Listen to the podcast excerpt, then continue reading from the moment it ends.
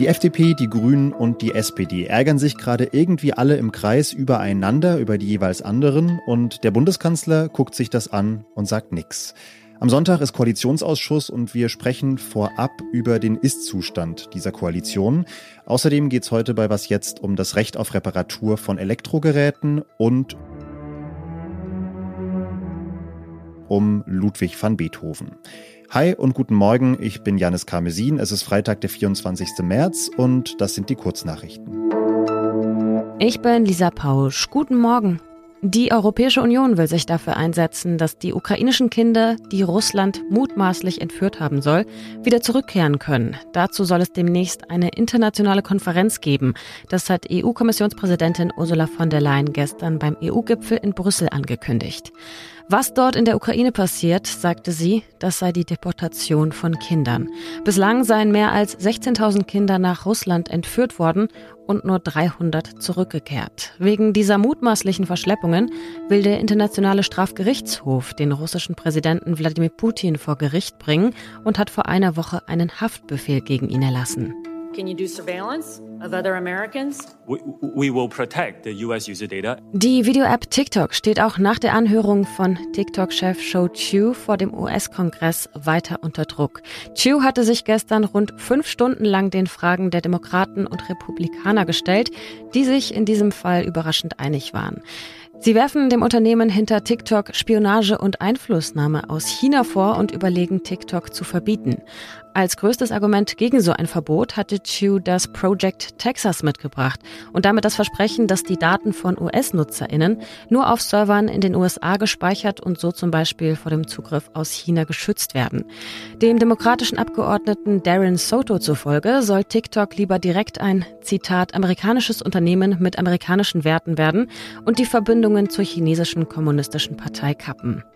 TikTok zeigte sich nach der Anhörung enttäuscht und sprach von politischer Effekthascherei. Wirkliche Lösungen, sagte eine Sprecherin, seien nicht angesprochen worden. Redaktionsschluss für diesen Podcast ist 5 Uhr.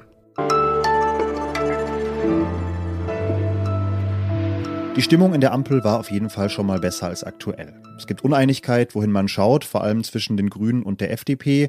Die streiten über den Autobahnbau, das Verbot von Heizungssystemen, den Verbrennungsmotor, den Bundeshaushalt. Dann vergleicht Wolfgang Kubicki Robert Habeck mit Putin und Jürgen Trittin zählt Christian Lindner zur, Zitat, ideologisch motivierten Truppe von Porsche-Fans. Pünktlich zum Treffen des Koalitionsausschusses an diesem Wochenende legen wir mal die Ampel auf die Therapiecouch und der Psychoanalyst heißt Peter Dausend aus dem Hauptstadtbüro der Zeit. Hallo Peter. Ja, hallo, vielen Dank für diese wunderbare Einführung. Peter, Politik ist ja immer auch so zu einem gewissen Maße ein Spielchen was von außen wie Streit aussieht, kann auch einfach nur Taktik sein zwischen verschiedenen Parteien, um die eigenen Interessen durchzusetzen. Wie ist das denn in diesem aktuellen Fall gelagert, deiner Meinung nach? Wie zerstritten sind diese Parteien tatsächlich? Ja, ich glaube, es ist ein bisschen ein Mix. Wir haben auf der einen Seite eine Stimmung in der, im Kabinett selbst, was alle Kabinettsmitglieder permanent betonen, dass es nach wie vor sehr gut sei. Also untereinander kommt man sehr gut miteinander klar. Aber, das darf man nicht vergessen, diese Koalition bildet ja eine gesellschaftliche Breite ab, die wir bisher noch nicht hatten. Äh, da sind Ausverhandlungsprozesse, die wirklich tief gehen und Grundüberzeugungen, die da in Frage gestellt werden müssen, nochmal befeuert durch den Krieg und die Sondersituation, die wir haben. Und dann gibt es noch, das dritte kommt hinzu, was du eben angesprochen hast, so eine taktische Positionierung im Vorfeld wichtiger Entscheidungen. Man macht Konflikte besonders groß, um halt auch Verhandlungsmasse zu haben, um dann am entscheidenden Tag, am Sonntag ist ja dann die Koalitionsrunde beieinander, auch wieder Abstriche machen zu können. Also in dieser Situation sind wir jetzt und ähm, von daher müssen wir warten, was am Sonntag auch noch dabei rauskommt, ob die noch handlungsfähig ist, ja oder nein. Aber du sagst, in dieser, ist ja auch die erste Dreierkoalition auf Bundesebene in der Geschichte der Republik, da ist es quasi schon ein organischer Bestandteil, dass die Differenzen einfach da sein müssen und erstmal ausgetragen werden. Absolut, das muss so sein. Also das ist eigentlich auch eine Stärke, dass auch vor Publikum sozusagen gesellschaftliche Konflikte ausgetragen werden. Ich bin da gar nicht so sehr auf der Linie, dass man immer sagt, die in der Regierung muss auf jeden Fall Einigkeit herrschen. Nein, eine Regierung muss auch aus unterschiedlichen Standpunkten von den Parteien her kommend einen Prozess in Gang setzen, wo ein Kompromiss am Ende rauskommt, der dann auch die Gesellschaft miteinander befriedet. Ich, also ich sehe das gar nicht so skeptisch, wenn in einer, wenn in einer Regierung gestritten wird äh, oder auch diskutiert wird. Wir, wir neigen als Medien ja sehr dazu, dass wir eine Diskussion innerhalb der Regierung immer als Streit auch verkaufen. Aber das gehört auch ein Stück weit mit dazu. Nur muss am Schluss, und das ist ja der entscheidende Punkt, ein Ergebnis stehen. Aber äh, wir sind jetzt gerade eben an dem Punkt, dass der Streit dazu führt, dass wichtige politische Projekte, Modernisierungsprojekte eher zum Erliegen kommen, weil sich die Parteien momentan gegenseitig blockieren, so nehme ich das wahr. Ist es da nicht auch, um mal auf die Rolle von Olaf Scholz zu kommen, der eher so stoisch daneben steht und schaut, wie die anderen sich im Schlamm wälzen, nicht mal an der Zeit, doch mal dazwischen zu grätschen und eine Entscheidung herbeizuführen? Naja, zwei Punkte sprechen dagegen. Das eine ist äh, sozusagen, dass wenn wir eine Koalition haben, die aus drei Mittelgroßen besteht, wenn dann einer den Dicken macht, dann ist es problematisch. Das gefährdet die Koalition selbst. Und das zweite ist, es entspricht einfach nicht dem Naturell und dem Selbstverständnis von Olaf Scholz, jetzt mit lauten Tönen voranzugehen. Also er lässt auch diesen Konflikt ein Stück weit laufen und gibt dann im Verlauf dieses Konfliktes eine Richtung vor. Wir haben es beispielsweise ja erlebt bei der Debatte um Laufzeitverlängerung für äh, Atomkraftwerke und damit am Endeffekt im Prozess dann selbst dann auch äh, den zu entscheiden. Das hat er in dem Fall, das war der einzige Fall, wo er das öffentlich gemacht hat. Ansonsten macht er das eher intern, in internen Runden. Jetzt steht Sonntag der Koalitionsausschuss an. Ganz wichtiger Termin. Was erwartet uns da? Also am Sonntag stehen ja einige ganz wichtige Entscheidungen an. Zum Beispiel geht es da um die Abwechslung von fossilen oder Austausch von fossilen Heizsystem durch Wärmepumpen. Und wir müssen halt gucken, äh, wie das am Montag oder am Sonntagabend aussieht, ob diese Koalition noch die Kraft hat, das umzusetzen, was ich eben angesprochen habe, nämlich aus diesen Diskussionsprozessen auch Ergebnisse zu destillieren. Ist sie noch handlungsfähig? Wenn das äh, nicht so sein sollte, dann hat die Koalition ein Problem. Auf der anderen Seite ist es natürlich jedem der drei Partner bewusst, dass in dem Moment, wo einer aus dieser Koalition ausscheidet, in einer Situation, wo die Leute multiple Krisenerfahrungen momentan haben, äh, hat derjenige keine schöne Zukunft, der das, der diese Koalition zum Platzen bringt. Also der wird verantwortlich gemacht und wer diese Koalition gefährdet, gefährdet letztendlich auch sich selbst. Dann äh, vielen Dank dir, Peter. Ja, danke dir.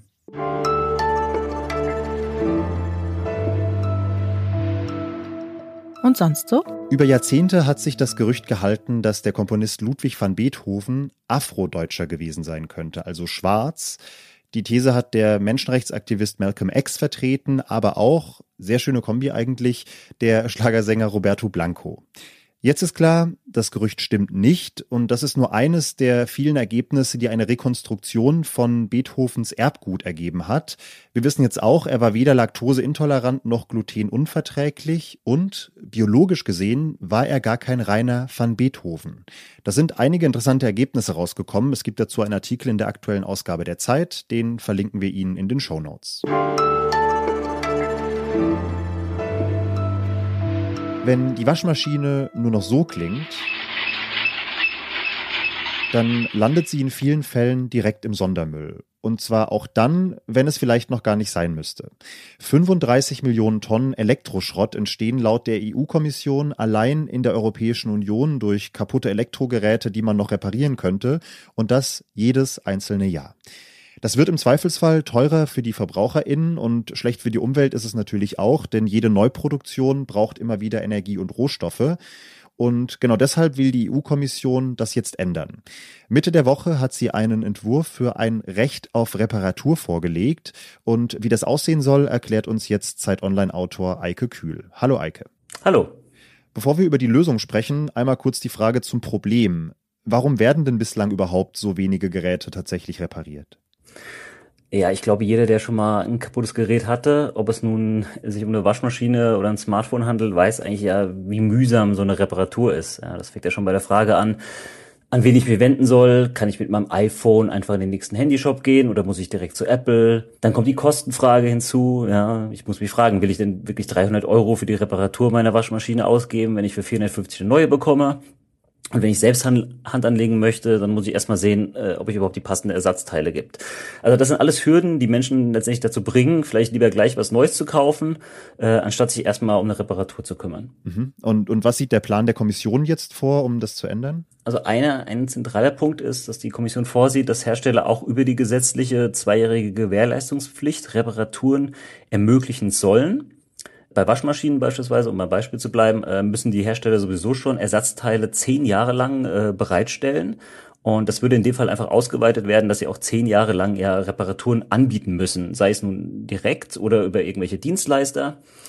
Und äh, gleichzeitig sollen aber auch die VerbraucherInnen von den Herstellern mehr Informationen äh, erhalten, was denn die Reparatur generell angeht. Reparaturbetriebe sollen einheitliche Formulare anbieten, um dadurch Transparenz zu schaffen, was denn für Reparaturen gemacht werden, was vielleicht für Kosten zukommen, wie lange es dauert. Und nicht zuletzt soll es auch nationale Reparaturplattformen im Netz geben, auf denen man sich über Angebote und Ersatzteile informieren kann. Das heißt also, die Garantie der Produkte wird nicht verlängert, aber Verbraucherinnen und Verbraucher sollen auf eigene Kosten dann einfacher an eine Reparatur kommen. Genau, es, äh, es gibt welche, die fordern auch, dass die gesetzliche äh, Gewährleistungspflicht verlängert wird. Also gerade jetzt bei Waschmaschinen oder Kühlschränken beispielsweise, also bei Geräten, die ja traditionell sehr langlebig sind, ist aber im Entwurf nicht so enthalten. Und es gibt noch so ein bisschen andere Kritik auch von, von Umwelt- und von Verbraucherverbänden. Also beispielsweise, dass es darum geht, bestimmte Kosten zu deckeln, dass Hersteller jetzt nicht sagen können, ja gut, die Reparatur von dem Display kostet halt 300 Euro, es ist halt so gibt keine Bemühen, dass Reparaturen ja, günstiger werden in dem Sinn, das wird kritisiert. Und nicht zuletzt muss man auch bedenken, das betrifft momentan nur bestimmte Elektrogeräte tatsächlich. Also Tablets und Smartphones sind eigentlich noch gar nicht, Stand jetzt noch gar nicht drinne. Also die sollen noch dazukommen, aber Stand jetzt würde das für Smartphones beispielsweise noch gar nicht gelten. Das Ganze wird auch noch ein, zwei politische Schleifen drehen, denn das EU-Parlament und die Mitgliedstaaten müssen dem Ganzen noch zustimmen. Da kann sich also noch was ändern und so ein bisschen dauern wird es wahrscheinlich auch noch, bis das Recht auf Reparatur dann tatsächlich kommt. Danke, Eike. Gern geschehen. Und Ihnen vielen Dank fürs Zuhören. Schreiben Sie uns eine Mail an wasjetzt.zeit.de und genießen Sie die hoffentlich freien Tage. Ich bin Janis Karmesin. Ciao und bis bald. Ersatz durch ähm, ähm, Gas- und Ölpumpen äh, von. Ich krieg's nicht. Sag fossile.